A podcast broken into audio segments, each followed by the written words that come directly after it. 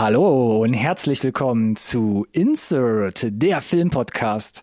Haltet euer Geld zusammen, denn wir beleuchten, warum ihr zukünftig noch besser hinschauen solltet, was eure Streaming-Abos angeht. Ob das ein großer Trailer-Rundumschlag von Netflix rechtfertigt, den wir in dieser Folge zusammengestellt haben, könnt ihr gleich selbst erhören. Zudem kam diese Tage die nächste DC-Superheldin unter die Räder. Auch das ist ein Thema. Und abgerundet wird das Ganze natürlich durch unsere höchstpersönlichen Reviews und aktuellen Release-Empfehlungen. Wie immer gilt, bleibt dran, nicht verpassen.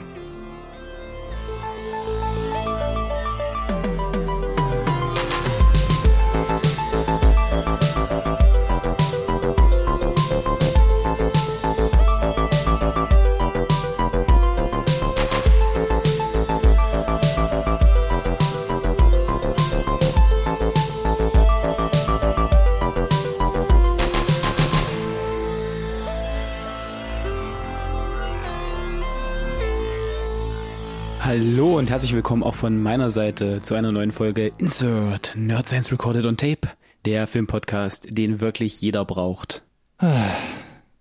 Das klang aber leidend. Ich wollte gerade sagen, bei mir hört man es vielleicht noch so ein bisschen, die Stimme ist noch nicht so 100% wieder geölt. Letzte Woche äh, war ja leider äh, Spontanausfall durch mich verschuldet. Bisschen äh, hört man es immer noch, aber ich habe jetzt entschieden, es ist trotzdem gut genug und es ist nicht tragbar, dass wir mehr als eine Woche aussetzen müssen. Von daher sage ich äh, herzlich willkommen, Ronny, und äh, tut mir sehr leid, aber freut mich, dass wir uns wieder eingefunden haben diese Woche.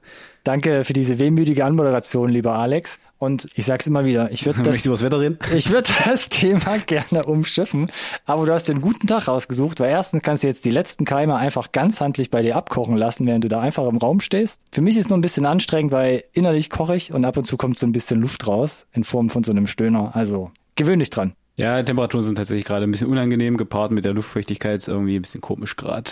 Interessanter Sommer dieses Jahr, soll man sagen. Interessanter Sommer, definitiv. Und damit können wir das Wetter direkt abschließen, Alex. Ja, aber es bleibt dabei, wir haben ja gesagt, interessanter Sommer, interessanter Sommer tatsächlich auch, wenn ich mir so trotzdem so die Agenda für heute angucke.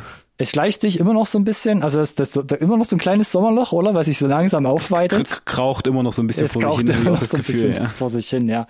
Man merkt es aber auch die, jeden Tag, wenn ich irgendwo unterwegs bin. Ja, ist gerade im Urlaub, geht in Urlaub. Oh, da bin ich im Urlaub. Also gerade verschwinden auch irgendwie ganz viele Leute. Und gerade verschwinden dementsprechend vielleicht auch Leute, die neue Trailer uploaden, die Trailer überhaupt mal Wirklich? schneiden und die vielleicht den einen oder anderen Film ins Kino bringen. Und da muss halt, dann bleibt halt Barbie auf Nummer eins. Und dann gibt's nach wie vor immer noch den Barbenheimer-Trend. Ist ja auch nicht tot zu kriegen. Genau, wer da mehr wissen drüber, mehr drüber wissen möchte, haben wir in der letzten Folge noch ein bisschen näher beleuchtet. Ansonsten äh, würde ich sagen, lass uns doch einfach direkt in die Rucksack-Reviews einsteigen. Und da ist wieder alles so, wie es sein soll. Ach, Ronny schön. hat zwei mitgebracht, Alex eine Review. Und von daher hätte ich gesagt, äh, ja, Bühne frei oder so, würde ich sagen, für das, das gut eingesessene Sandwich. Für das gut eingesessene Sandwich. Ich umarme dich ganz, ganz, ganz liebevoll, Alex, bei dem wir da eigentlich eine Gruselvorstellung, ich mach's trotzdem. Könnte sein, dass wir vielleicht heute eine Schnittmenge haben, wenn du dein, deine eine Review heute noch auspackst. Bin gespannt. Glaube ich nicht. Aber ich bringe erstmal meinen ersten Film mit, nachgeholt vom 15. Juni 2023, als, als das Ding in die Kinos kam, und zwar Asteroid City von Wes Hm, sehr Anderson. Ja. Hast du den schon gesehen, Alex? Nein, habe ich noch nicht gesehen. Steht relativ weit oben auf der Liste, aber bin ich noch nicht zugekommen. Wes Anderson ist ja ein Name, ganz generell. Auch gefühlt diesen Sommer gab es nochmal bei TikTok und Instagram eine riesige Welle an Adaptionen von seinem Stil. Es war plötzlich diesen Sommer so ein Riesending mit, Ja. mit einer bestimmten Musik, da einfach so seinen Style aufzugreifen. Also stilistischer Trendsetter gewesen dieses Jahr. Dieses Jahr irgendwie schon, wobei ich auch das Gefühl habe, so wenn ich nochmal, ich habe nochmal zurückgeguckt und dachte, was sind denn eigentlich so meine Lieblingsfilme und ich fand so für, für mich, und da greife ich jetzt ein bisschen, ja, ein kleines bisschen vor, der Peak von Wes Anderson war für mich vor ziemlich genau zehn Jahren. Der kam so vor knapp 14 Jahren, kam Fantastic Mr. Fox, der direkt sich in mein Herz gegraben hat. Danach kam aber auch Moonrise Kingdom 2012 und dann Grand Beste. Budapest Hotel 2014. Ja, für mich ist es Moonrise Kingdom. Ja, auch, aber Podest, Grand ja. Budapest Hotel, wenn ich so dieses ganze, alles, was Wes Anderson beschreibt heutzutage, würde ich sagen, Budapest Hotel greift es noch, noch mal, fasst das alles noch mal ein bisschen besser zusammen. Aber beide Filme, klar, Moonrise Kingdom, Budapest Hotel auf, auf natürlich einer Stufe und Fantastic Mr. Fox sowieso. Zur Besetzung. Soll ich da was sagen, Alex? Macht eigentlich keinen Sinn, oder? Nee, macht keinen Sinn. So viel Zeit haben wir heute nicht mitgebracht. Genau, also äh, Wes Anderson typisch, da spielt Hinz und äh, Kunz mit. Es gibt ja noch so einen so einen Trick, es gibt hier so einen, so einen Erzähler, so einen Sprecher, ähnlich wie man es vorher gemacht hat bei The French, Dispa äh, French Dispatch. Diesmal ist es Brian Cranston, der ein bisschen so eine doppelte Geschichte erzählt, weil es quasi ein Film innerhalb eines Theaterstücks ist.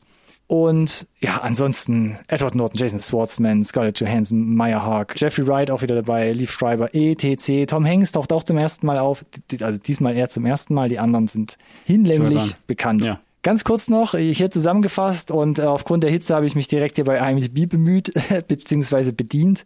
Der Film folgt einem Schriftsteller bei der Arbeit an seinem weltberühmten fiktiven Theaterstück über einen trauernden Vater, der mit seiner technikbegeisterten Familie in die kleine ländliche Stadt Asteroid City reist, um an einem Wettbewerb für junge Sterngucker teilzunehmen und dessen Weltbild für immer zerstört wird. So, klingt hochdramatisch, mhm. könnte man so interpretieren, aber kann man, glaube ich, erstmal den Ball flach halten. Denn, und damit komme ich zu Bild und Ton, kann man direkt abhaken, ja, absolut typisch Wes Anderson, Bildaufbau, Kamerafahrten, Dollyfahrten, alles sehr symmetrisch, planimetrisch, wie wir auch schon mal in der Folge gesagt haben. Ja, es gibt bestimmte Muster, wie die Bilder aufgebaut sind, auch was das mittlerweile das, die Farbkorrektur, der ganze Style, wie das alles gemacht ist, das ist absolut, äh, absolut krasse Handschrift von ihm und seinen Kameramännern. Mhm. Audiovisuell fand ich aber, ist er wesentlich reduzierter als The French Dispatch, der ja zuletzt in die Kinos kam. Der war sehr busy, ne? Der war richtig, richtig busy. Da habe ich ja gesagt, da war ich ein Stück weit überfordert, auch weil er dann auch noch ja. dualingual war und immer mhm, geswitcht mhm. hat zwischen Englisch und Französisch. Hier viel ruhigere Frequenz im Schnitt und aber auch generelles Erzähltempo. Und on top noch, das hat mich ja nicht gewundert, aber es fiel schon auf jetzt wieder, viel weniger visuelle Wechsel zwischen so Animation, Stop Motion, vielleicht mal irgendwie ein Comic oder so, was man dann auch in den letzten Filmen immer wieder gesehen also hat. Also gefühlt ein bisschen der einen, also den, dem einen Stil so mehr treu geblieben. Auf jeden Fall, auf jeden Fall. Mehr durchgezogen. Man mhm. wechselt hier natürlich so zwischen so einer Theaterdarstellung und dem Film an sich. Das ist schon da, aber es ist viel also man ist eigentlich viel vorbereiteter. Es kommt nicht plötzlich, ah, jetzt ist plötzlich Szene in Stop Motion, jetzt ah, ist es irgendwie okay. so ein mhm. Miniaturset mhm. und sowas, sondern es ist einfach ein klarer Wechsel, der immer wieder rhythmisch kommt. Und was da auch auffällt, der Film beginnt und ich saß oft davor bis zur Hälfte des Films und dachte so, oh shit, hier fehlt doch eine Tonspur weil durch dieses gewohnte Tempo von The French Dispatch, wo die ganze Zeit geredet wird, die ganze Zeit irgendwas passiert, war es da so, hm, seit 20 Sekunden ist hier eine Kamerafahrt oder halt eine totale, das kommt mir verdächtig vor, irgendwas fehlt, aber es scheint nicht so zu sein, weil wir haben ja Brian Cranston, der ab und zu erzählt, der Film lässt sich einfach Wes Anderson untypisch an einigen Stellen einfach mehr Zeit, auch wenn es sich nur um Sekunden handelt, aber es fällt direkt auf, finde ich. Interessant. Da wäre ich mal. Aber ist das gut oder schlecht? Mm, da wäre ich mal auf dein Feedback gespannt. Okay. Weil damit komme ich schon ein bisschen zu, zu, zu meinen Kritikpunkten, beziehungsweise zu, zu einer kleinen Zusammenfassung. Also ich fand sehr positiv, dass das Tempo generell reduziert wurde, weil es eben schon fast ungewohnt ruhig dadurch erscheint. Und auch die Geschichte wird wie gewohnt halt über eine Vielzahl skurriler Charaktere verstreut, wie man das von den anderen Filmen schon kennt. Ähnlich wie bei Isle of Dogs zum Beispiel mag sich aber auch hier für mich so richtig keine Heldenfigur etablieren, weil du wieder diesen mhm. riesigen Cast hast. Klar ist der Hauptfiguren, mhm. aber so richtig, auch ein Punkt, den ich immer wieder sage, so bei Filmkritiken, so eine richtig emotionale Bindung konnte ich nicht herstellen zu dem, zu dem Hauptcast, ja, zu den verstehe. Hauptfiguren. Toll dagegen, wie gesagt, diese verschachtelte Erzählform, dass du immer wechselst zwischen Theater und fiktivem Film. Das verwirrt an ein, zwei Stellen mal, aber wenn du dann so ein bisschen drin bist, ist es, ist es ein nettes Feature, sage ich mal. Und was ich ganz klasse fand, ist dann der, die Darstellung des Erstkontakts mit dem extraterrestrischen Wesen und was dann später noch aufgeklärt wird, wer letzten Endes im Theaterstück, was immer wieder wechselt, in der anderen Ebene, erzählerischen Ebene, wer letzten Endes der Darsteller von dem äh, von diesem Wesen ist. Das äh, kleiner Lacher am Rande wieder. Auch äh, das wird dich wahrscheinlich amüsieren, wenn du es siehst. Und insgesamt muss ich dann sagen, ich mache es relativ kurz auch wieder hier. Also Asteroid City, mehrmals gesagt, wieder deutlich ent entschleunigt. Vorteil, man kann sich wieder besser hingeben, einfach mal den Film so ein bisschen wirken lassen, das fände ich ganz gut. Nachteil, Plot und Charaktere sind bei dem geringen Tempo jetzt wenig greifbar. Ist eine schlechte Kombination, weil es dann so ein bisschen auch Längen hat Das führt dazu, dass der Film kl mega klassisch an das Handwerk von Wes Anderson anknüpft, ja, zum Beispiel Richtung Budapest Hotel. Mhm. Aber inhaltlich ist er wenig fesselnd und an einigen Stellen plätschert er tatsächlich halt fast schon so durch. Es ist schön anzusehen, toller Vibe, auch teilweise wieder sehr humorvoll, aber so richtig hat er nicht gezündet und deshalb hat er für mich auch so ein bisschen an Schauwert verloren. Und das finde ich ein bisschen schade. Hm. Und insgesamt spiegelt das so im Netz und den Kritiken auch wieder. IMDb, da steht der Film bei einer 6,7. Da ist er schon so ein bisschen abgeschlagen von den anderen Filmen, die eher bei einer 7 war, 7,4, mal eine 7,8, fast schon mal auch an der 8 äh, gekratzt hat oder so knapp drüber gerutscht ist. Rotten Tomatoes, äh, da ist der Kritikerscore ein bisschen ähm, wohlwollender. 74 Prozent sagen da eben die Kritiker. 62 Prozent sind die Zuschauer zufrieden. Also die sind ein bisschen abgeschlagen und ich habe lang mit mir gehadert ah, und musste dann aber eine Entscheidung treffen und äh, mhm. habe dann drei von fünf Punkten gegeben. Das ist für einen Wes Anderson-Film, wo ich schon sage, da hat's jetzt mittlerweile ja. auch bisschen den Bonus bei mir eingebüßt nach The French Dispatch. Ja, ja, das ist, ich merke das schon. Äh, ja, und ich weiß nicht so richtig, ja. Also ich habe lange mit mir gehadert, ob es doch eine 3,5 wird und habe gesagt, ich muss mich entscheiden, ich gebe jetzt hier eine 3. Hat vielleicht auch ein Stück weit mit meiner anderen Review noch zu tun, die gleich kommt. Okay. Na, ich fand der French Dispatch eigentlich ziemlich gut. War ja, glaube ich, sogar in meinen Top 10 noch mit drin, gerade so, meine ich mich der zu erinnern. war da, glaube ich, sogar mit reingerutscht. Das hat er mich genau, sogar ein bisschen überrascht. Den, ja, weil ich Jahr. den wirklich tatsächlich nee, vor äh, zwei fand. Mhm.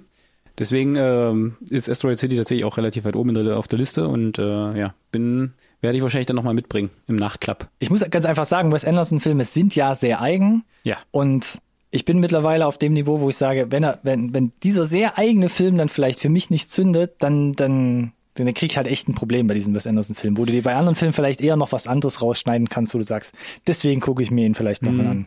Mm. Ja, drei Sterne. Hast du denn jo. bei deinem re reviewten Film heute da ein paar mehr Punkte, ein paar mehr Sterne noch im Gepäck, Alex? Es ist witzig, dass du Sterne sagst. Äh, ich habe auch gar keinen Film mit, sondern eine Serie. Wow, dann haben wir doch keine Schnittmenge, lieber Alex. Nee, keine Schnittmenge. Aber vielleicht doch, mal gucken. Aber ich habe mich heute äh, entsprechend entschieden Bitte für den Sternekoch, der Ryan. Zurückgekommen ist nach Chicago, nachdem sein Bruder sich das Leben genommen hat, um ihm seinen Sandwichladen vererbt hat. Ich habe mitgebracht die erste Staffel von The Bear. Üh, das ist interessant. Disney Plus ist das Ganze zu sehen. Warum habe ich das mitgebracht? Und äh, das wird dann die Überleitung nachher sein für für die Releases. Die zweite Staffel kommt jetzt endlich auch nach Deutschland. Mhm. Äh, und deswegen war es für mich jetzt Grund genug, mal die, die erste Staffel erstmal mitzubringen und zu schauen. Das finde ich ganz interessant, weil wir hatten das damals mhm. hier, ich hatte das damals in den Releases mitgebracht vor Ewigkeiten, wo diese mhm. Staffel dann Hulu-Produktion war, offiziell, oder? Mhm. Glaube ich. Mhm. Disney Plus rauskam, da hat niemand davon gesprochen und mittlerweile dreht das echt seine Kreise. Ja, also das ist so ein kleiner Insider. Ich habe bisher auch nur von Leuten gehört, die, äh, also auch von überraschend, dass Leute das geguckt haben, aber alle waren nicht eigentlich eigentlich, dass es gut ist. Aber es ist halt schon auch ein bisschen eigentlich ein bisschen Special Interest, ne? Weil du gehst schon relativ deep in so die Welt der, der Kochkunst hinein. Auch das äh, Vokabular, das verwendet wird. Wie gesagt, er kommt quasi groß geworden in den Sternerestaurants der Welt und kommt dann quasi in so einen abgewichsten Sandwichladen rein, den er da geerbt hat. Der Bruder hat sich das Leben genommen. Hast du gerade äh, Sandwichladen gesagt? Ja. Okay. Nice, ne? Habe ich nicht verhört. Nee. Und keiner will ihn da eigentlich haben. Er versucht da halt, äh, ich sag mal, das Niveau zu heben, ein bisschen anderen Drive reinzukriegen. Da haben die Leute aber gar keinen Bock drauf. Die machen dann dies nach Vorschrift und äh, entsprechend, und das ist eigentlich auch so der Kicker dieser ganzen ersten Staffel, äh, dass einem im Prinzip dieses ganze Cast, diese ganzen Kollegen von ihm dort, äh, diese, die so ein sehr familiäres Verhältnis prägen. Äh, man kennt sich zwar, aber was haben die für Beweggründe? Wie sind die Dynamiken? Wo muss äh, er also unser, unser Protagonist, The Bear, vielleicht ein bisschen zurück stecken. Auf der anderen Seite sollten die anderen vielleicht halt auch ein bisschen so mitbekommen, dass das, was so ein bisschen frischer Wind halt auch was Gutes bedeuten kann. Ne? Äh, und damit wird so ein bisschen gespielt. Es bleibt aber dabei, dadurch, dass das äh, ein sehr intimes Cast hast, das gleich bleibt eigentlich, ähm, baust du halt eine krasse Beziehung zu den Figuren auf und es gibt klare äh, Protagonisten auch und selbst die, die dir vielleicht am Anfang unsympathisch sind, werden halt wesentlich dreidimensionaler gemacht über die Zeit der sieben, acht Folgen. Mhm. und das Cast ist ähm, mit sehr frischen Gesichtern besetzt. Äh, also es sind wenig Gesichter, die man wiedererkennt. Allen voran halt der äh, die Figur des Carmi, also The Bear, das ist der Jeremy Allen White. habe ich vorher so noch nie gesehen, nicht wirklich. Der hat mir, glaube ich, auch nichts gesagt. Ich habe, vielleicht ist er schon mal irgendwo Genau. durchs Bild gesprungen, aber Ja, vielleicht. ja, ich habe es jetzt auch nicht nochmal rausgesucht.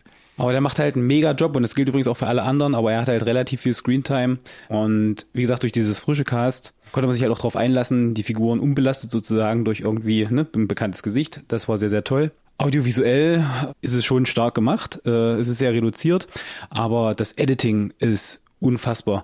Also wenn du weißt, wie es in so einer Küche mal, wenn es heiß hergeht, im wahrsten Sinne des Wortes, ne? Äh, wie stressig das sein kann, äh, das auf so einer kleinen Fläche im Prinzip, ja, durchs Editing einzufangen, das habe ich selten so gut gelungen gesehen wie hier. Und da geht es nicht nur um die Art, wie geschnitten wird, sondern auch der Einsatz ähm, der verschiedenen, ja, ich sag mal, ich nenne es jetzt mal akustischen Signale, die aus unterschiedlichen Ecken, der Küche kommen. Ja. Ne? Bei, Ja. Da wird geschnippelt, da kocht was und so weiter. Das ist super, super abgefahren, super gut gemacht. Streckenweise hinter sich nicht ein bisschen ernst. Die eine oder andere Figur ist auch ein bisschen überzeichnet. Hm. Ähm, aber das kommt alles sehr, sehr gut zusammen. Es hat seine sehr emotionalen, tiefen Momente. Und, und das möchte ich noch einmal rausstellen, ich sagte jetzt nicht welche Folge, aber es gibt eine Folge, wo du dich irgendwann fragst, sag mal, gab es eigentlich schon einen Schnitt? Ich wollte gerade sagen, Plansequenz. Äh, genau. Ich nehme es mal vorweg, es ist zwar die kürzeste Episode von, von allen, aber es gibt eine Episode, die ist ein Onesie. ah, verdammt, Alex. Und das ist äh, ganz großes Tennis. Direkt wieder um, um zehn Plätze auf meiner Watchliste hochgerutscht. Es ist so gut gemacht, äh, gerade weil ähm, diese Episode auch aus sehr dramatischen Performances besteht, Oh, crazy. wo ich mir Aha. sage, wie oft kannst du das wirklich wiederholen, Ja. dass es geil ist. Ja. Äh, und, und das finde ich, muss ich der Serie hoch anrechnen, da, äh, ich weiß nicht, das sieht man heutzutage selten, ne? Ich glaube, die, ich glaube, die letzte Episode ist es. Ähm, da gibt so einen Monolog von Carmi, im Prinzip, also er redet zu einem Publikum, ich sage euch nicht zu was für einem Publikum, aber er redet im Prinzip zur Kamera. Ah, ich glaube, die Wand. geht, ich glaube, die geht sechs Minuten oder so. Nice. Die Kamera fährt einfach langsam an ihn ran. Das ist wie Theater. Ah. Wo gibt's das noch? Wer, wer, wer winkt sowas noch durch und sagt, das ist eine gute Idee? Da verlieren wir nicht Zuschauer so, ne? Das ist halt irgendwie. Kleinspotting, Alex. Ich schmeiß den Film nochmal in die Runde. aber es hat halt mittlerweile so ein bisschen schon einen Seltenheitswert. Ja, klar. ne? Dass man sich kreativ und artistisch halt einfach so ähm, ausleben darf. Mhm. Und deswegen bin ich halt super gespannt, weil ich höre, die zweite Staffel soll gefühlt nochmal einen draufsetzen. Ja? Mhm. Dass sie quasi alles mitgenommen haben, was sie in der ersten angefangen haben zu probieren. Größer, besser, weiter, ne? So zweite Staffel, ich bin gespannt. Okay, ja. Gehe davon aus, dass ich sie mitbringe. Ähm, das IMDb sagt eine 8,5 im Nice. Querschnitt. Damit sind sie relativ weit oben. Ja. Ich fand, äh, hier und da war es gerade durch die, äh, gibt da eine so sehr überzeichnete Figur, sein Cousin. Der hat, das hatte so streckenweise ein bisschen Cringe-Faktor. Es war mir dann irgendwann auch ein bisschen zu viel und immer wieder und immer wieder. Der ganze Rest äh, war ja gerade aber sehr überschwänglich. Ich mach's kurz, ich bleib erstmal bei einer 4 für die erste Staffel Okay. damit noch ein bisschen Luft nach oben ist für die zweite Staffel, kann aber sagen, dadurch, dass die Episoden eigentlich, ich glaube, keine geht über 30 Minuten, guckt euch halt einfach an. Es ist so schnell weggeguckt. Ja. Seid euch nur bewusst, dass die ein oder andere Folge braucht ihr vielleicht danach tatsächlich aufgrund des Editings und des Pacings Sauerstoff zählt. okay. Aber im, im besten Sinne eigentlich. Und äh, von daher, genau, also packst die auf jeden Fall auf die Liste. Zweite Staffel kommt jetzt, oder äh, ja, ist am Start, äh, bringe ich garantiert mit und ich fand es erstmal super und werde auf jeden Fall weiter gucken. Ich habe eine zentrale Frage, das war mir nie so richtig klar. Ist es jetzt Remedy, wo du sagst, das ist vielleicht wie Scrubs, also eher humorvoll? Ist es mehr eine andere Richtung? Nee, nee, nee, nee, nee. Ähm, nee, es ist eher, also die, der, der Humor, der kommt, der ist tragisch und nicht so overt. Wie vielleicht bei einem, bei einem Scrubs. Also das Okay. ist alles wesentlich reduzierter. Es So ist schon pointierter eher, auch? Also Ja. ausgewählter, selektierter, ja. Genau. Äh, kommt halt, wie gesagt, durch so die eine oder andere ein bisschen überzeichnete Figur. Das ist aber, glaube ich, alles um. Es gibt immer wieder am Anfang auch so äh, Montagen, die so zeigen, das sind Figuren, Charaktere in Chicago, um Chicago. Chicago wird versucht auch so ein bisschen zu etablieren als so eine eigene Figur in der Serie. Und ich, ich ist, ja, also es gibt kaum was, das ähm, so ähnlich ist. Es ist, es ist genauso gleichzeitig, könnte ich sagen, die Figuren sind alle total geerdet, ist alles total nahbar. Also der, der Spagat, der gelingt hier extrem gut und ja, äh, und deswegen steht es halt tatsächlich sehr ähm, eigen, als, als was Neues für sich genommen. Äh, ist schwer, äh, Vergleiche zu finden und deswegen ist es gut, dass jetzt vielleicht auch dann endlich mal Leute darüber sprechen. Und es halt jetzt so als Slowburner endlich überall ankommt. Ja, das habe ich, wie gesagt, ja mitbekommen. Ne? Ich war schon in den letzten Wochen immer mal wieder auf irgendwelchen Newsseiten und da hieß, ah, die, die, die beste Serie auf Disney Plus, die niemand kennt, jetzt geht jetzt in die zweite Runde. Stand, Stand jetzt ist übrigens in dem Ja. Beliebtheitsmeter The Bear auf Platz 1 im IMDb. Uh, nice. Also ist gerade super populär, liegt halt sicherlich daran, dass die zweite Staffel halt gerade abgeht. Aber äh, ja, die gehen jetzt ordentlich steil. Finde ich gut. Reingucken. Empfehlung. Vier Sterne. Ich hätte sie damals nicht mitgebracht, wenn sie nicht interessant ausgesehen hätte und sie steht bei mir auf der Liste, wie gesagt, jetzt nochmal um ein paar Plätze hochgekrabbelt aufgrund wieder dieser Plansequenz-Thematik, Alex. Do it. Und diesen theatralischen Abschluss, den du jetzt schon angeteasert hast, da bin ich ja immer all in. Das, das weiß ich. Damit habe ich dich. Ja. Und jetzt darfst du nochmal Jetzt, abschließen. jetzt darf ich nochmal. Und zwar habe ich mitgebracht und hätte ja fast gewettet, dass du den halt direkt hier aus dem, aus dem Ja. Streaming-Programm halt weggebinged hast. Heart of Stone habe ich direkt weggeguckt. Noch nicht, ist aber quasi so äh, ge- gefühlt gecued fürs Wochenende, würde ich mal. Ich dachte, also kam ja, ja, also 11. August kam das Ding auf die Netflix-Plattform und direkt am Sonntag hatte Korrekt. ich Bedarf nach. Es ist heiß, es ist spät, ich brauche jetzt noch irgendeinen No-Brainer, den ich da, den ich da abends reinschieben kann. Komme, was wolle. Und hast dich natürlich für Transformers entschieden. Ja. Nein, nein, so, nein, nein. Heart of Stone, ich sag's gerne nochmal. Ein Film von Tom Harper, der hat vorher eher andere, anders gelagerte Sachen gemacht. Riot Rose zum Beispiel mit der Jessie Buckley 2018 oder zuletzt, also dann ein Jahr später 2019, The Aeronauts für Amazon Prime. Und ja, jetzt fährt er hier schwere bei Geschütze auf. gelandet, Jetzt ja. ist er auch ein Stück weit bei Netflix gelandet. Ist eine Skydance-Produktion, die ja wie so halb so von Netflix weggekauft wurde. Gal Gadot in der Hauptrolle als Rachel Stone. Daneben spielen zum Beispiel noch Paul Reddy, Jamie Dornan spielt noch äh, an ihrer Seite oder die Jing Lucy. Äh, Matthias Schweighöfer, da hat man schon über den Trailer oder bei der Trailer Yes. ähm, Besprechung schon gesagt, dass er da wieder reingeflattert ist, ob es jetzt mit Netflix zu tun hat oder nicht, ob sie ihn deswegen da einfach reingeka reingecastet haben. Ist noch nicht genau. Es geht um Folgendes, auch hier habe ich mich nochmal bei IMDb aufgrund der Hitze bedient. Eine Geheimdienstmitarbeiterin einer globalen im Schatten operierenden Organisation versucht, eine Hackerin daran zu hindern, die wertvollste und gefährlichste Waffe der Welt zu stehlen. Punkt. Da kommt nicht mehr, weil im Trailer kriegt man es, glaube ich, schon ganz gut mit und viel mehr würde ich jetzt auch, glaube ich, gar nicht drüber erzählen wollen, weil bla. Ich fange direkt wieder mit Bild und Ton an. Fand ich super interessant, wenn du den Film anschmeißt, weil Netflix, Actionfilm, Greyman, Red Notice, Ja. sehr digital, geleckt, bunt. Ja. Hier geht's erstmal mit einer Kamerafahrt irgendwo in den italienischen Alpen los und es ist ein, erstmal ein super krasser analoger Filmgrain, Das hat aber drauf. der Trailer schon, hat man das schon. Äh, Da habe ich es gar nicht gesehen. so wahrgenommen, muss ich Ja, sagen. doch, doch. Weil ich hatte auch gelesen, ja, wurde digital mit einer Red V Raptor gedreht. Dachte, ja, wo kommt das Rauschen dann her? Einfach nachträglich noch drauf gebatscht. Nee, man hat versucht, relativ viel auf analogen Film zu drehen. Und das, also es wird dir ja wirklich sowas von ins Gesicht geschleudert, also wirklich so dick aufgetragen. Chapeau an das Netflix-Transcoding, was das irgendwie äh, per Internet, per Streaming, noch. dass das Ja, immer ja. noch durchkommt, das Rauschen.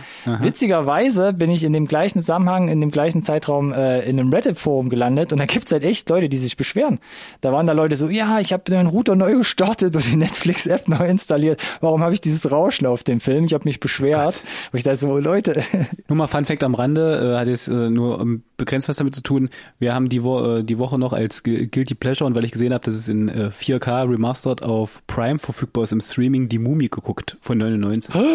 also Brandon Fraser ist einer meiner ja, Favorites aus meiner kind aus Kindheitstagen, die ich noch nie in Englisch gesehen habe und ich dachte mir, das wäre eine gute Gelegenheit. Worauf ich hinaus will, übel viel Filmgrain und dieser Transcode, den die da zur Verfügung gestellt haben, uff, in einigen Umschnitten Dios mio, also da ist äh, nicht genug Bitrate da. Ah, Ganz, ganz, ganz, okay. ganz, ganz schlimm. Also da musst du, glaube ich, echt die Scheibe kaufen. Deswegen freut es mich total zu hören, wenn du sagst, Netflix hat das bei Heart of Stone wesentlich besser hingekriegt. Sagt man Netflix ja auch immer gerne nach, dass sie einfach, was das angeht, einfach die, die potentesten Codecs und Streaming-Technologien haben. Da haben sie sich ja auch jahrelang halt rein, reingehängt. Und das ist den ganzen Film über. Auch der Wechsel dann zum Digitalen kriegst du ja unterbewusst mit. Und das fand ich ganz geil, weil du halt wirklich nicht diesen allzu glattgeleckten Digitaleindruck hast, dass du auch mal irgendwie eine Set-Extension direkt äh, erkennst oder sowas, weil man sie dadurch durch den Filmgrain, den man dann digital vielleicht wieder ein bisschen dann beim, äh, bei Digitalretuschen wieder mit reinbringt, sich vielleicht ein bisschen eher verspielt.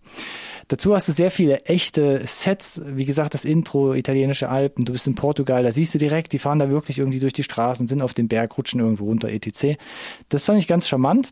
Hervorzuheben auch, Wir haben in den letzten Jahren extrem viele Fallschirmszenen gesehen. In Actionfilmen oder zuletzt in The Outlaws, der auch auf mhm. Netflix zu sehen war. Bei The Outlaws. Und nach Mission Impossible Fallout schwierig, ne? Ja, nach Mission Impossible Fallout, das, das, das, das stellen wir jetzt mal auf Modest, okay?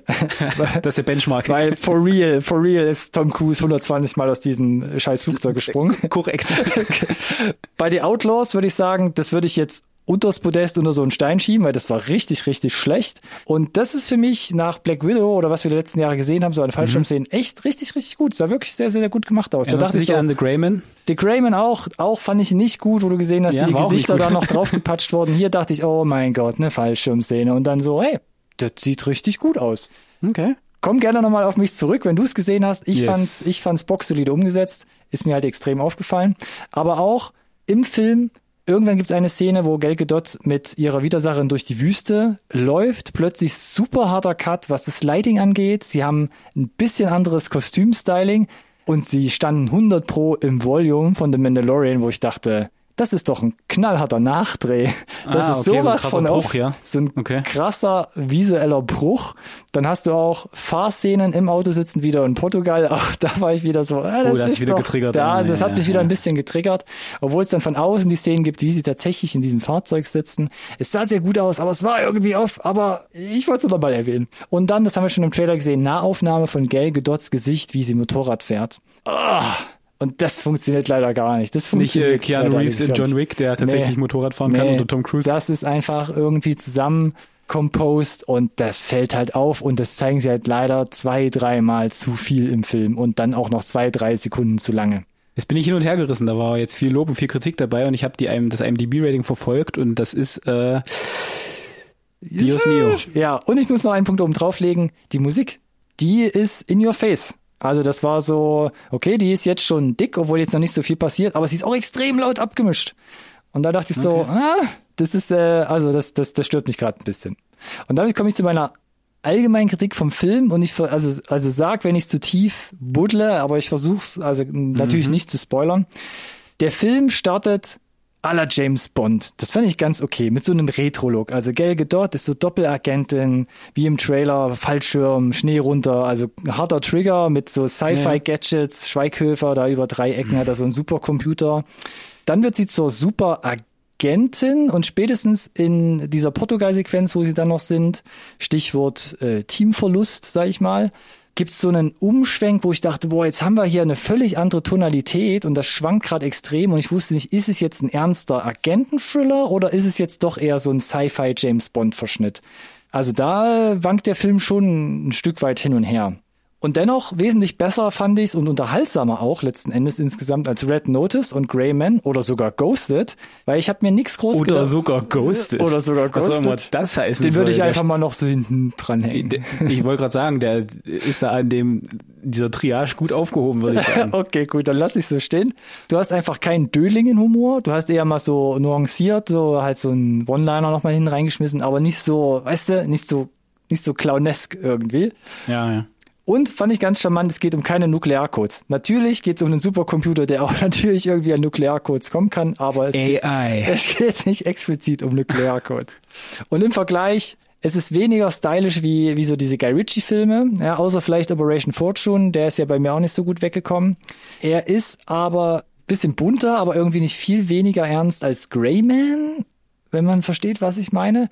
Es ist jetzt aber allerdings auch kein reinrassiger Actioner wie Extraction oder Extraction 2 vor allem, über den wir mhm. letztes Jahr auch gesprochen haben. Und damit komme ich zu meinem Fazit. Also Heart of Stone macht einen großen Spagat, beziehungsweise versucht's, ernster Agenten-Thriller mit kleinem, kleinen Humor-Parts, äh, dann doch wieder ein bisschen James Bond und das reicht, um sich über Filme locker wie Red Notice zu heben. Das reicht aber nicht, um an aktuelle Referenzen zu kommen. Also Stichwort nochmal, Extraction 2, John Wick 4 oder alle John Wicks insgesamt. Und das ist halt schade, weil er ist, äh, ich, ich war wirklich positiv überrascht beim Gucken, aber es fehlt die Spezialisierung, es fehlt so diese eigene DNA, was der Film ist. Ja. weil er schwankt immer ein bisschen. Es gibt wirklich sehr harte Action-Szenen, Kampfszenen, Explosionen, es sterben Leute, aber irgendwie sitzt er dann doch zwischen den Stühlen, weil gerade auch der Bösewicht, der sich so ein bisschen herauskristallisiert, ist einfach, das ist zu theatralisch, das hat man schon hundertmal gesehen, wie dieser Charakter okay. funktioniert. Und ich dadurch, hatte gehofft, das wird, ja, sorry, ich wollte nicht überbringen. Und ein Satz noch, und dadurch verliert mhm. er leider so ein paar Punkte und muss sich leider dann auch hinter diesen Vergleichsfilmen wie eben so Extraction, John Wick, die du ganz klar ja. einsortieren kannst, äh, einfach einreihen und hinten anstellen. Nee, ich wollte nur sagen, nach dem Trailer hatte ich das, hatte ich die Hoffnung und äh, visuell und so von dem, was sie gezeigt haben, hatte ich halt den Eindruck, dass das wird so ein bisschen das Mission Impossible von Netflix. Das könnte Weil Mission Impossible schafft ja auch so diesen sagen, Spagat ja. zwischen sehr ernst, große Actionsequenzen, gleichzeitig hast du aber trotzdem auch wieder immer diesen, diesen Humor ein bisschen Mhm, ne, ja. unterfüttert und ich hatte die Hoffnung halt, dass dass es damit vielleicht hinkriegen, auch weil es halt vom, vom Look and Feel, ne, ähm, Mission Impossible hat ja auch immer diesen analogen Flair die ganze Zeit immer noch. Das stimmt. Das, und das ist ganz witzig, Ne? den habe ich gerade. Autofokus? Den, ne. Ja, da kommen wir nie drüber hinweg, Alex. Den habe ich gar nicht als Vergleich mitgebracht, zum Beispiel Mission Impossible, weil der, der steht halt direkt auf so einem Podest, aber woanders. Okay, ne? Also okay, okay, äh, verstehe. auf, auf einem anderen. Ich dachte nur so Podest. von den ganzen Elementen, die du auch aufgezählt Das hast, stimmt. ist das eigentlich so Wo- noch das, was jetzt, am ehesten Jetzt, wo rankommt, du oder? mir echt nochmal ins Hirn ballerst, ja, definitiv, aber Mission Impossible ist immer irgendwie geerdet. Da gibt's ein geiles Gadget und du sagst so, ja, ja, das, das könnte bestimmt so funktionieren. Aber wenn bei So Harder, so ähnlich, ja, ja. aber Ich- wenn bei ja, okay, ja. Stone auf der anderen Seite der Welt Matthias Schweighöfer quasi alles in einem 3D-Rendering sieht, was Gal Gadot gerade sieht und ihr dann hilft und irgendwelche Supercomputer-Gadgets da bedient und, Mhm. das wie das funktioniert. sehr bondig. Ja, das okay. ist sehr, sehr, sehr, sehr bondig und da bist du hier wirklich schon. weniger Daniel Craig Bond als mehr hier Pierce Brosnan Bond, ne? ja, Pierce, das stimmt. Das muss man noch dazu sagen. Pierce Brosnan, da sehe ich definitiv äh, Pierce Brosnan, wie er da mit seinem Jaguar über irgendwelche in irgendwelche Eis Eisburgen Bösewichten, Super Ah, Hyde, schön, ja. Sch Sch Mhm. Schurken, Hideouts da reinschlittert.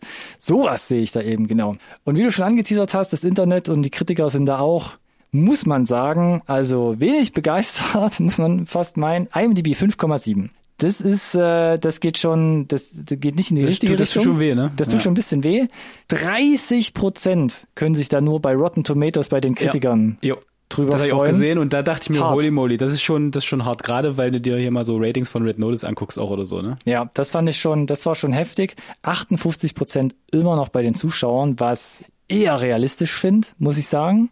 Weil ich, gut, liegt auch ein bisschen daran, ich bin wirklich ohne Erwartung reingegangen, weil ich dachte, der Trailer, hm, äh, aber ich Zur war Vollständigkeit, positiv äh, überrascht. sorry, dass ich dich schon wieder unterbreche. Easy, go, go for it. Red Notice 37,92 auf Rodden. Come on. Ja, ihr, ihr Säcke, was habt ihr gegen Frauen in den Hauptrollen? Und zweitens dann trotzdem wahrscheinlich der, der The Rock und Ryan Reynolds Faktor, der da wahrscheinlich Ich, mit reinzieht. ja, das stimmt. Ich glaube aber tatsächlich auch, dass es ein bisschen, ich will jetzt nicht direkt vom Re Review-Bombing widersprechen, aber ich glaube sehr wohl, dass da wieder irgendwelche Leute sich ähm, in ihrer Männlichkeit beschnitten gefühlt haben vielleicht. Gut möglich, gut möglich. 58 Prozent genau bei den Kritikern und auch hier war ich ein bisschen hin und her gerissen, dachte auch nochmal, wir haben damals, also wir haben jetzt erst kürzlich über Extraction 2 geredet, wir haben vor, mittlerweile vor ein paar Jahren über die Old Guard geredet bei Netflix, den möchte ich auch nochmal erwähnen. Beide, nee, beide nicht, Extraction habe ich glaube ich zwei, eine 3,5 Den hast du mitgegeben. abgestraft, ja. Nö, eine 3,5, das ist doch, Extraction 1. Nee, Extraction zwei. 1 habe ich eine Ah. 1,5 von Ja, 5 eben, Sternen. deswegen, den hast du abgestraft. Den habe ich abgestraft. Aber Extraction 2 war ich ja mehr als positiv überrascht Yes. mit einer 3,5. Ex, äh, die Old Guard habe ich nochmal geguckt, habe ich damals eine 4,5 gegeben. Ja, Da ja. war ich sehr euphorisch anscheinend. Und im Vergleich auch zu Extraction muss ich sagen, ich gebe hier Heart of Stone einfach, weil er so hin und her wackelt, was er jetzt eigentlich jetzt ist, gebe ich drei von fünf Sternen, ähnlich wie Asteroid City. Hm, okay. Also schließt dich ja so ein Stück weit dem 5,7 näher sich auch der 6 an. Eher, eher, eher in die Richtung, ich würde jetzt einfach mal hoffen oder erwarten, ähnlich wie es bei Extraction vielleicht war, dass man hier einfach die Mitte noch finden muss. Wenn es den zweiten Teil gibt. Wenn es einen zweiten Teil gibt, Alex, das ist die Voraussetzung. Ja, super. Äh, äh, wie gesagt, beide, die du mitgebracht hast heute, sind bei mir relativ weit oben in der Liste. Der Nachklapp wird's richten. Da bin ich auf jeden Fall gespannt drauf, genau. Mit allen Punkten, die ich gerade genannt habe, ob du die auch Jo. so siehst und äh, ob du irgendwas komplett anderes sagst, genau. So. Und dann bin ich so frei, Ronny, weil Mhm. du so viel geredet hast und sage, wir kommen zu den Releases. Am 16.8. kam die zweite Staffel von The Bear auf Disney Plus. ich bin dann mal weg. Ja, gibt dir hart. Wie gesagt, die erste ist wieder heute ein bisschen höher gerutscht. Ich kann aber auch sagen, seit 16.8. läuft Bob's Burgers Staffel 13 auf Disney Plus. Bist du noch, äh, stehst du noch im Saft? Bist Ich, du noch ich, ich muss sagen, so, ähm, Top. wo der Bob's Burgers Film jetzt, oh Gott, war das dieses Jahr? Ich bin so lost. Hm, War der letztes Jahr? Oder letztes Jahr, also wo der. Bob's Burgers Film rauskam, ja, äh, äh, in letzter Zeit. Da hat's mich so wieder ein bisschen angefacht und ich komme aber tatsächlich einfach nicht dazu zu sagen, komm jetzt abends mal schnell noch oder am Wochenende schiebe ich jetzt einfach mal ein paar Ja. Bob's Burgers Folgen rein. Aber ich werde es wieder nachholen. Ich werde es wieder nachholen. Cool. Immer noch großer Fan. Yes. Vor allem von Gene und Luis. so, letzten Donnerstag auch nochmal ein kurzer Recap, weil wir ja nicht auf Sendung waren letzte Woche.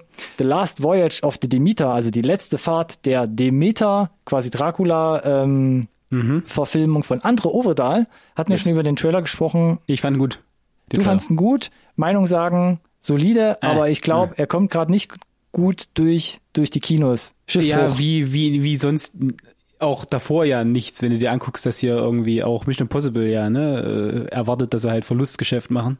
Hm, ist Oder. Indiana Jones, ja. Es in musste der Indie wollen wir euch drüber sprechen, ouch. Barbie ja, und Oppenheimer sein. das Einzige, was gerade geht. Ich meine, war klar, dass er jetzt ja nicht die äh, Welt bewegt im, äh, im Boxoffice, aber ein bisschen schade, ja. Wo ich mir auch nicht sicher bin, wie er performt, vor allem in den deutschen Landen, ist Kandahar. Ein neuer Actionfilm mit Gerard Butler.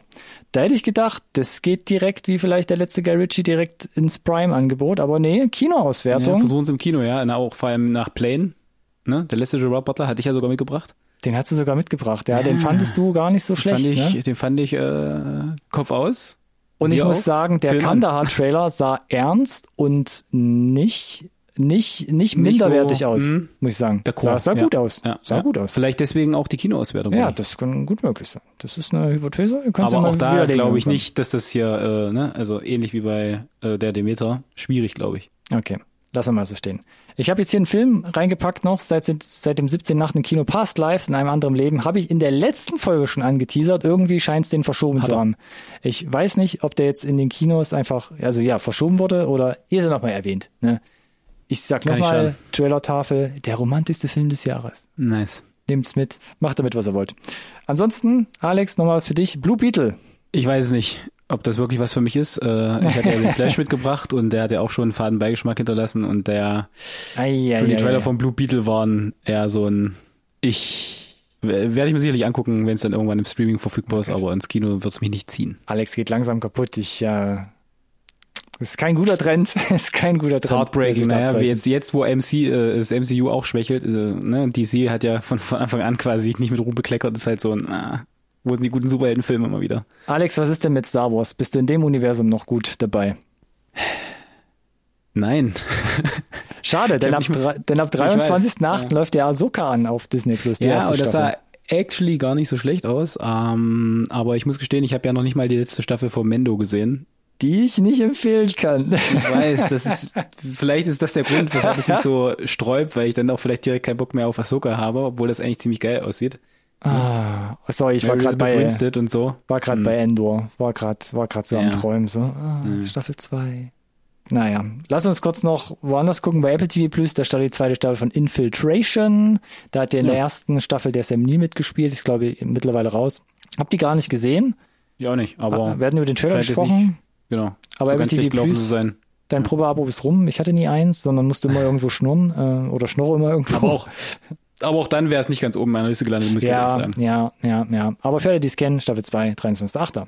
24.8. Wir sind wieder im Kino. Da kommt zum Beispiel Joyride, unter anderem mit der Stephanie Xu in die Kinos, die wir zuletzt bei Everything, Everywhere All at Once. Dankeschön, Alex, gesehen haben. Bitteschön. Ist so ein rein asiatischer Cast, ein paar Mädels, sah ein bisschen raunchy aus vom Humor. Oh, ein bisschen sehr raunchy, Ist ja. ein bisschen sehr raunchy vielleicht, aber vielleicht ist es doch ein bisschen lustig. Ich weiß es nicht. Ich habe sie einfach mal auf die Liste gepackt. Und was auch noch völlig als völliger Kontrast in die Kinos kommt, ist Jean Duberry, ein französischer Film über so Königshäuser und Schubidu 17. bis 18. Jahr- 18. Jahrhundert. Und das wird so ein bisschen verkauft als Johnny Depps Schauspiel-Comeback. Der spielt ja nämlich äh, König äh, Lu- Ludwig den, den, den Sechsten. Ich habe keine Ahnung. Sonnenkönig, ne, oder sowas. aber sieht, sieht sehr barock Oder? aus Nee. und er macht Ja. sich so ein bisschen dann quasi mit den, mit den da, mit der Dame, in die er sich verliebt, so ein bisschen über diese ganzen Sachen lustig, die da immer so am Hof als, als gesetzt gelten und setzt sich da über so Standards hinweg. Äh. Nee, danke Alex. Also Kostümfilme, schwierig, ja. Johnny Depp da jetzt auch mit drin, macht's für mich jetzt nicht besser. Französisch sowieso. Mm, mal gucken. Wie ist es denn vielleicht mit Polite Society? Das ist ein Film aus, jetzt muss ich gerade nochmal überlegen, aus, aus der UK, glaube ich, mit indischem Einschlag. Das sah interessant aus. Da geht es um ein Mädchen, was eine Art äh, Stuntman, Stuntwoman Ausbildung machen will. Ah, da hatte ich den Trailer gar nicht gesehen. Es war so ein bisschen Okay. Coming of Age, ein bisschen Komödie und so ein bisschen auch Ja. so kleine Action-Sachen mit drin. Sah sehr witzig gemacht aus. Kann man sich vielleicht mal notieren. Und auch noch dabei, also, also siehst alles schon keine großen Blockbuster, wie auch, haben sie wahrscheinlich alle gerade in ihre Höhlen verzogen und warten noch Badenheimer ab. The Inspection, ähm, da spielt unter anderem Jerry Pope mit. Ein Armeedrama, wie jemand quasi in die Armee will, da aber scheitert, sich doch wieder durchkämpft, sah, sah einfach gut gemacht aus. Ich glaube sogar A24, wenn ich nicht gerade ähm, irre. Von daher Mhm. könnte kein schlechter Film sein. Außerdem 24.8. Ragnarök Staffel 3, Coming of Age, aber eher Fantasy, nordisch angehaucht. Hast du da mal reingeguckt, Alex, in die ersten Staffeln? Äh, nein. Habe ich nämlich auch nicht, aber mittlerweile drängelt es mich irgendwie, wenn ich sehe, dass die dritte Staffel anscheinend erfolgreich mittlerweile jetzt auch angelaufen ist. Ja, da kann man auch mal beruhigt reingucken, ne? wenn Netflix mal mehr als eine Staffel macht. Ja, das muss ist richtig. irgendwie gut laufen. Und was auch auf Netflix erscheint, erste Staffel ist Who is Aaron Carter? So eine Art Action-Krimi. Auch mit, wie man im Trailer sieht, vielleicht mit der ein oder anderen humorvollen Note, aber schon so Action-Bornesk irgendwie. Jason Bornesk, oder? Oder nicht? Nee, nee. Okay, Alex sagt nee. Aber wir reden vielleicht gleich nochmal über den Trailer. Dann reden wir gleich nochmal über den Trailer. Ja. Und 25.8., ähm, jetzt habe ich gar nicht aufgeschrieben, wo es rauskommt. Ich glaube Hulu, also Disney Plus, Vacation Friends 2, unter anderem mit John Cena. Ja. Haben wir darauf gewartet? Haben wir das existiert. gebraucht? Nein, es, es nein, existiert. Aber äh, schon äh, unangenehm großes Cast für das, was es ist. Lass mich so formulieren. Stimmt schon. Ja, also wer nicht weiß, um was es geht, gut für euch. Googelt's auf eigene Gefahr oder wählt's an, wenn es in eurem Disney Es Plus hat Abo bestimmt seinen Platz, auch wieder Kopf aus, Lachen, Raunchy. Also ich den, okay. Mhm. den Trailer fand ich, hui, da muss man schon Fan sein. Naja. Alex, wollen wir zu den News hüpfen und dann würden wir aber direkt, bei, ja, ein bisschen was haben wir und wir würden direkt bei den Streaming-Anbietern wie Disney Plus und Netflix bleiben. Willst du da mal Ja, starten? interessant. Sehr gerne. Und zwar äh, hatte ja Netflix jetzt dieses Jahr da den großen Crackdown äh, zum Passwort-Sharing. Mhm. Ja, da wurden dann quasi die Accountinhaber angeschrieben und wurde gesagt, hier, ihr könnt das gerne weiter betreiben, wenn ihr wollt, aber dann nur gegen Einwurf äh, klingender Münze bitte. Ein Und- Aufschrei ging durch die Medienwelt. Auf jeden Fall. Und äh, Fun Fact, Netflix hat berichtet, dass sie äh, signifikante, äh, einen signifikanten Zuwachs an Subscribern hatten. Wer hätte das gedacht, Ronny? Vermutlich zählten, zählen diese Leute, die da jetzt klingende Münze einwerfen, als dedizierte Subscriber, könnte ich mir vorstellen. Und äh, so kannst du natürlich irgendwie die Shareholder auch glücklich machen. Ich weiß nicht mehr, wie viele Abonnenten Netflix insgesamt hat. Ich glaube, die Zahl an Zuwächsen liegt jetzt bei knapp 6 Millionen. Das ist, glaube ich, im Verhältnis nicht so mega viel, aber es ist ein Plus. Naja, aber dafür, dass, äh, nachdem sie da die berichtet hatten, dass sie was, 250.000 verloren haben, die Aktie irgendwie um 30 Prozent eingebrochen ist, falls du dich erinnerst, ist 6 Mhm. Ja, Millionen ja. Zuwachs schon eine dicke Wurst. Ja, der Vergleich Also- stimmt. Da, da rückst du es wieder ins rechte Licht, da gebe ich dir recht. Da hast du recht, da hast du recht, da hast du recht. So, und was ist aber jetzt? So, ja, na, jetzt hat sich Disney Plus gedacht, na, was die können, das können wir aber auch. Und äh, da wollen wir vielleicht irgendwie auch ein Stück vom Kuchen abhaben und vielleicht unsere Zahlen ein bisschen aufbessern. Das heißt, äh, wir versuchen das gleiche auch. Scheinbar scheint es die Infrastruktur das herzugeben, dass man das tatsächlich äh, sehr, sehr gut rauskriegen kann. Ne? Gleichzeitig wird das aber wahrscheinlich einhergehen äh, mit einem erneuten äh, Erhöhung de, der äh, Abo-Kosten bei Disney Plus. Und dann wird das Ganze Boom. schon, äh, wenn man sich halt diese Bibliothek anschaut, äh, tatsächlich spannend, glaube ich, ob die Leute da noch am Ball bleiben. Die große Headline diese Woche ist, Disney Plus kopiert Netflix, indem sie jetzt auch das Passwort Account Sharing unterbinden wollen und gleichzeitig die Preise anheben wollen. Jetzt nicht unbedingt kurzfristig, aber sie überlegen es Richtung Nee, das vielleicht nicht, aber 2024. es ist halt vom Messaging jetzt wenig sexy, so beides in Kombi, ne? Definitiv. Und es kommt relativ zeitnah nach dem Netflix-Umbruch, möchte ich mal so meinen. Das ist richtig. Ich Äh, bin ja, ich bin gespannt. gespannt, wie sich das, wie, wie sich das ausgeht tatsächlich. Wie gesagt, weil äh, die Bibliothek, ich meine, sie ist bei Disney Plus definitiv größer und sie haben halt so diese Heavy Hitter ähm, Franchises, äh, jetzt Ja. gerade im Vergleich zu Apple. Aber die reihe schiere Menge halt von dem Netflix, da kommst du halt nicht ran. Aktuell, ne? Und äh, die Qualität von Disney Plus, mal jetzt von solchen Hulu-Produktionen wie vielleicht The Bear abgesehen, schwankt auch stark, lass es mich mal so formulieren. Ja, da gehe ich mit. So, weißt du, welche Qualität auch stark geschwankt hat? Was hast du noch in petto, Alex, an Neuigkeiten? Die, die, die, die Qualität von Wonder Woman 1 und Wonder Woman 2. ja, das war schon, das war schon ein Step down. Definitiv, oder? Weil ich fand, ich weiß nicht, du, du glaube ich auch, ich fand Wonder Woman 1 gehört noch mit zu dem, zu dem Besseren, was das äh, DC-Filmuniversum hervorgebracht hat. Ja, das sage ich gestehen. immer bei Initialfilmen, die neue Charaktere einführen. Das Ende fand ich nicht geil. äh, vom ersten. Nee, aber der ganze Rest dorthin, der, war der, der, der war unterhalten. So, das heißt Ja. aber, Entschuldigung, jetzt habe ich dich unterbrochen. dann fanden wir den dann fanden wir den zweiten beide also wirklich nicht gut. gut, der war unter aller Kanone, fand ich im echten Sch- Schon, ne, kann man so Ja, sagen. ja. Das heißt ja aber, dass der dritte Teil jetzt wieder besser werden muss, oder Alex? Genau, weil Gal Gadot hat ja gesagt, dass es den definitiv gibt, nachdem ja eigentlich berichtet wurde, dass es halt keinen geben wird, nachdem ja ähm, quasi neue Führung äh, bei DC, ne, über, mit James Gunn, äh, Gunn und Saffron. Sie hat gesagt, es äh, findet statt. Jetzt wurde berichtet, äh, nee, nee, nee, nee, findet nicht statt. Weiß ich nicht, wie die Leute darauf kommen. Also ich, ich verstehe diese äh, diese Aussagen dann nicht. Also der, der, der, es bleibt so wohl dabei. Äh, Wonder Woman 3 wird nicht stattfinden. Punkt. Und das ist schon hart. Weil wir hatten ja schon berichtet, dass ähm, gerade Patty Jenkins, die ja dahinter steht als äh, Regisseurin bei Teil 1 oder dahinter stand, Teil 1 und 2, dass sie da ja schon irgendwie erstmal abgezogen wurde oder auf Eis gelegt wurde mit dem dritten Teil, auch bei Walk Squadron, ähm, der ja, Ja. im Star Wars-Universum stattfinden soll. Da, auch da wurde sie abgezogen und jetzt ist es wohl final, dass James Gunn und äh, Saffron gesagt haben, also die ist jetzt bei dem Reboot, Soft Reboot vom DC-Universe, Genau. ist Wonder Woman in der Form So, raus. ohne, also wir haben zum einen den Fakt, dass äh, kommerziell Wonder Woman 2 oder 1984 kommerziell, glaube ich, nicht sonderlich erfolgreich war. Plus, jetzt gibt's halt nun mal den Reboot und die werden sich schon irgendwie Gedanken gemacht haben, welchen Platz der Wonder Woman hat oder eben halt eben auch gerade auch nicht. So, fertig. So. Und ich habe da jetzt auch nicht erwartet, dass es einen gibt, um ehrlich zu sein. Bis dann Gal Gadot ja daherkam und meinte, doch, doch, wir reden darüber, ja, ja. Also ich habe gerade mit Henry Cavill geredet und der meinte, dass äh, ich mit Superman quasi einen neuen Film kriege. Also witzig, oder? Wie Henry Cavill genau das gleiche. Ja, ja, komme ich Ja, noch mal ist rein, komisch, ne? ne? Aber Ja, dann genau. gefühlt am, am nächsten Tag, nee, ist tot. Mal Sorry. gucken, wann, wann äh, Dwayne The Rock Johnson uns erzählt, dass es Black Adam 2 gibt. Oh ne, gibt's doch nicht übrigens. Ja, eine Woche später, genau. Sorry, du bist raus. Ne? Okay.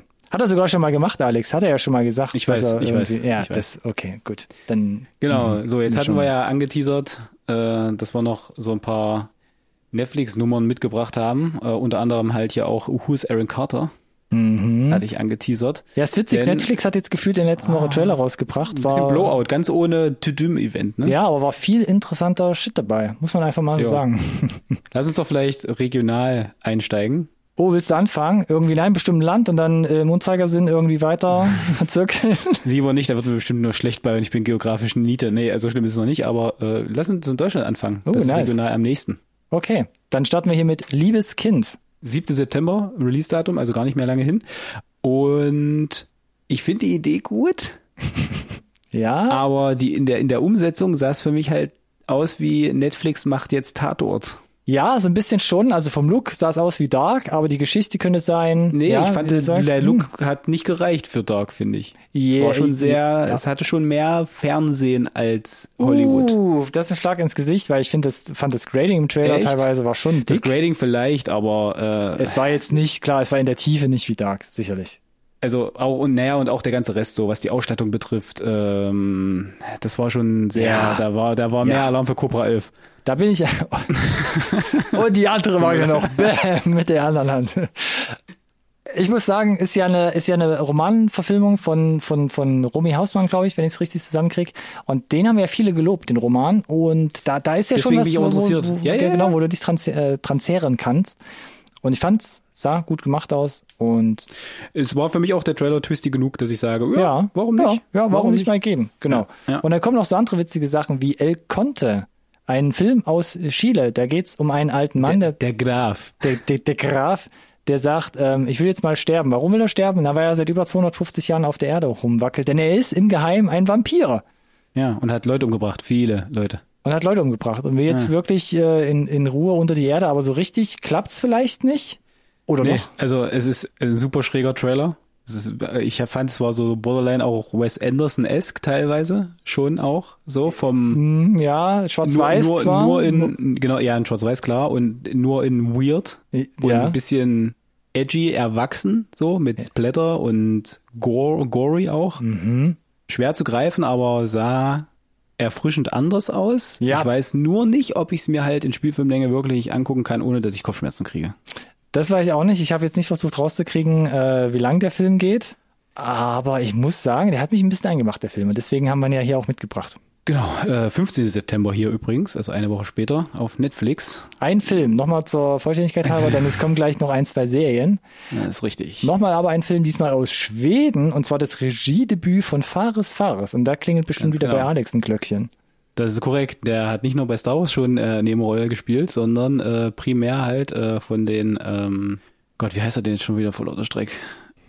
Ja, hier Erbarmen und so weiter. Das, äh, also das sind dänische Filme, über die ich... Tsche- Tschernobyl, ne? Auch kurz äh, reingerutscht. Oh, stimmt, Fares. stimmt.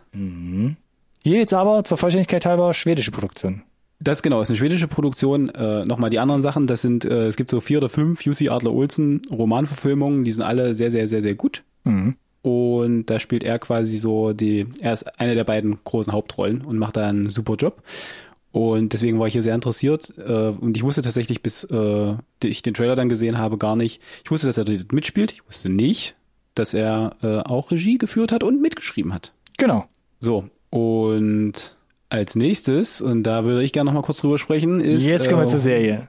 Genau, ach so übrigens, äh, Day and a Half, 1. September, ich weiß gar nicht, ob wir das jetzt gerade explizit Oh, das haben wir übersprungen, stimmt. A a Day and a Half, genau. wir, wir, wir werden jetzt wieder Fares. zeitiger. Wir gehen jetzt wieder zurück. Äh, 1. September ist gar nicht so lange hin. Noch weniger lange hin. Hast du, deswegen hat es ja oben bei den Releases auch schon. Who is Aaron Carter? 24. August. Sieben Episoden. Sieben Episoden, weil es eine Serie ist. Richtig. Die, die logische Schlussfolgerung. Und ich fand den Trailer nicht gut. Okay, du fandst ihn nicht gut? Ich fand, da war nichts davon war handwerklich irgendwie gut gemacht. Ich fand die Story so oder so ähnlich schon mal gesehen. Natürlich. Irgendwie dieses Lover, Mutter, Agent, Superheld, weiß ich nicht. Äh, und äh, dieses Poppy Color Grading, ich äh, ich wusste nicht, wo genau er hin will. Auch the so ähm, äh, vom vom Genre her war für mich schwer zu greifen, was sie jetzt wo sie, wo sie hin hin möchten. Und für mich ist es irgendwie alles überhaupt nicht zusammengekommen. Da- Es gab da keinen Suspense, kein Intrigue, kein äh, so wie bei Liebes Kind endet der Trailer mit so einem Oh, jetzt bin ich aber mal, würde ich mich auch interessieren, wie es ausgeht so ne. Und bei den anderen ist das auch so ein Stück weit gegeben. Und hier war es so ein Ich habe eigentlich gerade schon wieder vergessen, worum es ging irgendwie. So in diesem Einheitsbrei. Also das ist halt das Schlimmste, was passieren kann, finde ich. Okay. Du hast ja was anderes gesehen scheinbar. Ja, ich habe es ein bisschen anders gesehen. Ich war mir aber auch unsicher. Ich fand halt das Setting so ein bisschen interessant. Ist ja eigentlich eine britische Produktion, spielt aber in, oh Gott, jetzt habe ich es gerade vergessen. Ich glaube in Brasilien. Kann das sein? Also, ich glaube auch, ja. ja, irgendwas Südländisches. Yes. Und ja, sie ist irgendwie eine Agentin, gleichzeitig aber auch eine Lehrerin und irgendwie zum Schluss kam noch so eine humorvolle Komponente durch. I don't know. Ich fand es sah einfach gut genug aus, um vielleicht mal einen Blick zu riskieren. Sag ich mal so, Alex. okay, Okay. mach das gerne. Ansonsten noch was Größeres vielleicht hier dabei von Netflix. Maestro.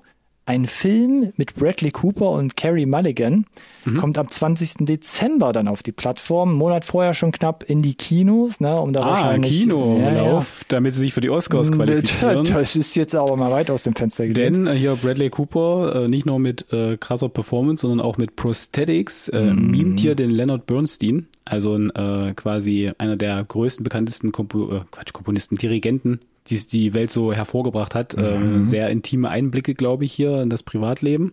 Ja. Und ist es meine Baustelle? Überhaupt nicht, thematisch. Mhm. Sah es verdammt gut aus, auf jeden Fall. Oscar-Nominierung in äh, Rufweite, absolut, ja. Ist zum Nicht? Glück kein Trailer, der darauf baut, um irgendwelche krass emotionalen Szenen Tafeln. zu bringen. Ja, Tafeln fehlen fast auch, die mir sagen, dass äh, Beste Performance von Bradley Cooper aller Zeiten, seit Rocket. Ich habe mich direkt wieder ein bisschen an Marriage Story erinnert gefühlt, also anders gelagert natürlich, aber auch wieder so ein Drama. Es geht um eine Ja, Beziehung, es geht über mehrere so- Generationen sogar in diesem aber ein bisschen Falle. blond. bisschen blond, also Marilyn Monroe auch reingemischt und da krieg ich schon wieder Schon, so, ne? da, da sticht's mir direkt wieder in, in die Seite rein. Das kann, vielleicht wird so ein Mittelding, wo man sagt, ja, es ist gut, aber ist nicht good enough wie Marriage Story, wenn man sich so komplett auf ein Paar in so einer bestimmten engen Zeitphase konzentriert Ja. und das auch so geil über die zwei Charaktere nur ausspielt. Das ist ja hier wieder ein bisschen größer, da spielt ja die Karriere noch mit. Aber sie haben hier, glaube ich, große, große Hoffnung, die sie da reinsetzen. Das ist, glaube ich, eine der größeren Dinger äh, mit äh, großem Cast und wie gesagt, Kino-Run, ne, klar, glaube ich, auf die Oscars geschielt. Bin gespannt, ob das aufgeht. Bin auch super gespannt. Man sieht beide Hauptcharaktere viel reden. Hat für mich extrem gut bei The Two Popes funktioniert, der bei mir ganz Mhm, oben in der Top 10 damals war. Also ja, Gimme, Gimme More gucke ich mir sehr gerne an. So, zum Thema Gimme Moore gucke ich mir sehr gerne an. Wir haben den ersten, ich sag mal, nicht vollwertigen Trailer, aber schon irgendwie ein bisschen zu Scott Pilgrim Takes Off, die Uh. Animationsadaption des äh, Comics von O'Malley und äh, so ein bisschen äh, irgendwie auch die Adaption des, des Films, denn das ganze Voicecast äh, hier für die Serie äh, sind die Schauspieler, die in der Realverfilmung mitgemacht haben. Alle sind zurückgekommen. Oh, wow. Am 17. November ist es soweit. Acht Episoden werden es sein. Und für mich war der Trailer noch ein bisschen zu dünn, um zu bewerten, ob die Animationen gut aussehen oder Ja. ob, das, ob das funktioniert. Ansonsten waren die sehr ikonische Bilder natürlich dabei, die Ja. den Comic groß gemacht haben und die auch schon aber ja im Filmform eingefangen wurden. Deswegen bin ich gespannt. Das wollte ich auch gerade fragen. Im Prinzip sehe ich eigentlich nur Szenen in den Trailer, die ich schon aus dem Film, Film, kenne. ja. Aber es gab Spricht ja, für den, für den, für, für dafür, wie nah der Film am Comic war. Ja, aber es gab ja weitaus mehr Comics, oder? Ah, ja. Okay, gut. Also das heißt, das könnte vielleicht nur der Start zu einer Ich weiß nicht genau, wie viel sie da abfackeln in den acht Episoden. Ne? mehrere Staffeln fassenden vielleicht. Äh, Ich weiß nicht, ob sie das machen oder ich, ich, ich habe keine Ahnung, kommt auch auf die Laufzeit an der Folgen. Mhm, ja. Ich bin jetzt hier noch hinterhergerissen. Das Voicecast rockt mega, ne? Ich stehe auf die Welt und die Figuren. Ich bin nur skeptisch, was die Animationen betrifft, jetzt nach diesem Trailer zumindest. Wir haben eine ganze Folge über den Scott Pilgrim Film gemacht, weil damals, ein- damals einfach Edgar Wright quasi diese comicesken Sachen in den Realfilm gepackt hat und es hat uns ein Richtig Stück weit geil. wack gewowt. Und Yes. hier ist jetzt ein Anime, der das zwar imitiert oder auch so umsetzt, aber wo der Wow-Effekt eben nicht so groß ist, oder? Genau. Aber ja, let's Das ist eine perfekte Überleitung zu dem letzten Mitbringsel, das wir hier haben, finde ich. Welches Stichwort, Alex? The Continental, Nee, die ich mein- drei Part, ja, sag ich dir gleich, die drei Part Miniserie im John Wick Universum von Peacock. Da gibt's jetzt auch einen vollwertigen noch Ja. oder noch, noch einen ordentlichen Trailer, möchte ich es mal nennen, der uns so ein bisschen die Handlung näher bringt, nicht nur so die die Stimmung und uh, jede Menge Licht und jede Menge Schatten fand ich äh, so in in allem eigentlich. Production Value, Storytelling, äh, das war ein großes Auf und Ab für mich, qualitativ, wo ich sage, ah, waren eine Handvoll Sachen dabei, wo ich mir dachte, ja, das sieht ganz geil aus, aber ganz viel, wo ich dachte, ah, da fehlen echt vielleicht irgendwie so der, der letzte Schliff und die letzten Millionen, damit es halt äh, zündet, um damit John Wick mithalten zu können auch. Wir klemmen uns ja jetzt an die Fersen von Winston, der oder der das Continental ja in, jungen der Jahre, John, genau. In der John Wick Filmreihe führt. Das ist geil, ne, eigentlich. Das, das, ja, es ist ganz, Setup, ist ganz ich. nett. Ich weiß nicht, ob das unbedingt der Charakter ist, mit dem ich am meisten connecten kann. Ich glaube ne, nämlich eher nicht. Nee, das vielleicht nicht, aber dieses, dieses Setup, das äh, du, du, wenn du John Wick gesehen hast, weißt, was dieses für einen Stellenwert hat, das Continental. Und Ja, die Tatsache, wir steigen jetzt ein und der hat das übrigens noch gar nicht. Und so, Ja. oh wow, jetzt kriegen wir mit, wie er das bekommt. Das ist schon irgendwie auch interessant. Das, das So stimmt. Prequel-mäßig. Wo ich nur ein bisschen Bauchschmerzen bekommen habe hier bei dem Trailer war, John Wick hat ja seinen sehr eigenen Style, also wirklich so, hm, wie sagt man immer so schön, also es ist ein bisschen, also es ist sehr stylisch, aber auch sehr, es ist sehr kantig irgendwie. Und der Style kommt ja auch ein bisschen durch die Choreografien und wie man die Choreografien auch ausspielen lässt. Hier ist aber so, so ein bisschen wieder dieses ähm, Style over Substance. Also sie nehmen den Style des Style wegens, ähm, Aber hattest du das Gefühl, hattest du wirklich das Gefühl, wenn du den Trailer gesehen hast, wenn da nicht am Anfang gestanden hätte, hier an, äh, im John Wick-Universum und es ist Winston und es ist das Continental, dass wir was aus John Wick gucken, dass sich audiovisuell da wirklich Nee, dran nee, orientiert. nee, ich fand nicht. das, das kam nicht wirklich Nee, das, da wollte ich auch gerade darauf hin. Ja, also man hat schon- jetzt sehr viel Style oder? reingepackt, aber dadurch ist man jetzt ein Stück weit generisch geworden, weil man, glaube ich, die eigentliche Handschrift von John Wick konnte man jetzt hier nicht übertragen. Ja, fand ich auch. Also, Auch im Schauspiel. Es ist, glaube ich, überall ein bisschen trüber, es ist ein bisschen wilder geschnitten, es ist ein bisschen pfeffiger, poppiger so gemacht. Auch die Kämpfe, wie sie vielleicht da durch Glasscheiben springen. mm. ich weiß halt nicht, ob das der Trailer war, der ihm da Unrecht tut, dem Ganzen. Hm. Ich bin halt gespannt, wann wir es gucken können tatsächlich, denn es ist eine Peacock-Produktion, 22. September ist das Release-Datum dort. Was wäre denn dann das Äquivalent? Disney Plus? Ah, Peacock, da habe ich jetzt gar nicht mehr Peacock. wirklich auf dem Schirm, wo das Zeug immer Schwierig, gelandet oder? ist letzten Nee, Endes. nicht. Nee, nee, das kann ich dir gerade gar nicht sagen. Genau, also wie gesagt, aber sie äh, machen das schon so, zelebrieren das ein bisschen als Special Event, ne? Sie sagen nicht, das ist eine Serie, sondern es ist ein Dreiteiler Mini-Event-Ding, weiß ich nicht so. Also Ja. so von daher äh, schon eine gewisse Erwartungshaltung, die der Trailer für mich jetzt erstmal nicht erfüllen konnte, aber angucken will ich es mir, glaube ich, trotzdem. Da würde ich dir vielleicht im Zweifelsfall sogar den Vortritt lassen, lieber Alex. Das ist okay, komme ich mit klar. Mit dem Druck kann ich umgehen. Okay. Das ist sehr gut. Dann schiebe ich mich aber nochmal ins Rampenlicht und würde hier einfach mal eine Abmoderation abfeuern, Alex, denn ich glaube, wir sind äh, Hemmungslos. äh, äh, erstens das und zweitens sind wir jetzt einfach am Ende unserer Laufzeit angekommen. Wir wollen die Leute ja nicht über eine Stunde hier strapazieren bei der Hitze. Und dann würde ich einfach sagen, wolltest du noch Luft holen? Da habe ich doch einen es. ich, ich war vorbereitet hier für meinen Einsatz. Ach so, ja, also ja, gut, halt noch kurz die Füße still. Ähm, genau, wir würden gerne wissen, was ihr da draußen als Zuhörende vom Continental Trailer vielleicht haltet oder von allem, was wir gerade die letzte Stunde so rausgehauen haben. Tretet gerne mit uns in Kontakt, idealerweise über sozialen Medien. Wir sind auf, jetzt muss ich überlegen, Instagram, Facebook und noch ein bisschen auf X. X gonna give it to you. Mhm, genau. Okay. Und ihr findet uns unter unserem Namen. NSRT Podcast. Jetzt war dein Einsatz und ihr könnt genau bitte gerne den gleichen Hashtag verwenden. NSRT Podcast. Wie immer sage ich das einfach, das kann sich jeder merken. Gerne eine iTunes-Bewertung schreiben und äh, die volle Punktzahl in eurer Spotify-App. Das wäre super nice von euch. Genau, wir freuen, freuen uns immer. Mal. Von daher, Stimme hat gehalten, ich bin begeistert und sage einfach vielen Dank fürs Zuhören, vielen Dank fürs Mitmachen, Ronny, und Danke. bis zum nächsten Mal. Wenn mir das Mikro nicht schmilzt oder irgendwas anderes impliziert, dann bis nächste Woche, Alex. Ciao, ciao. Ciao, ciao.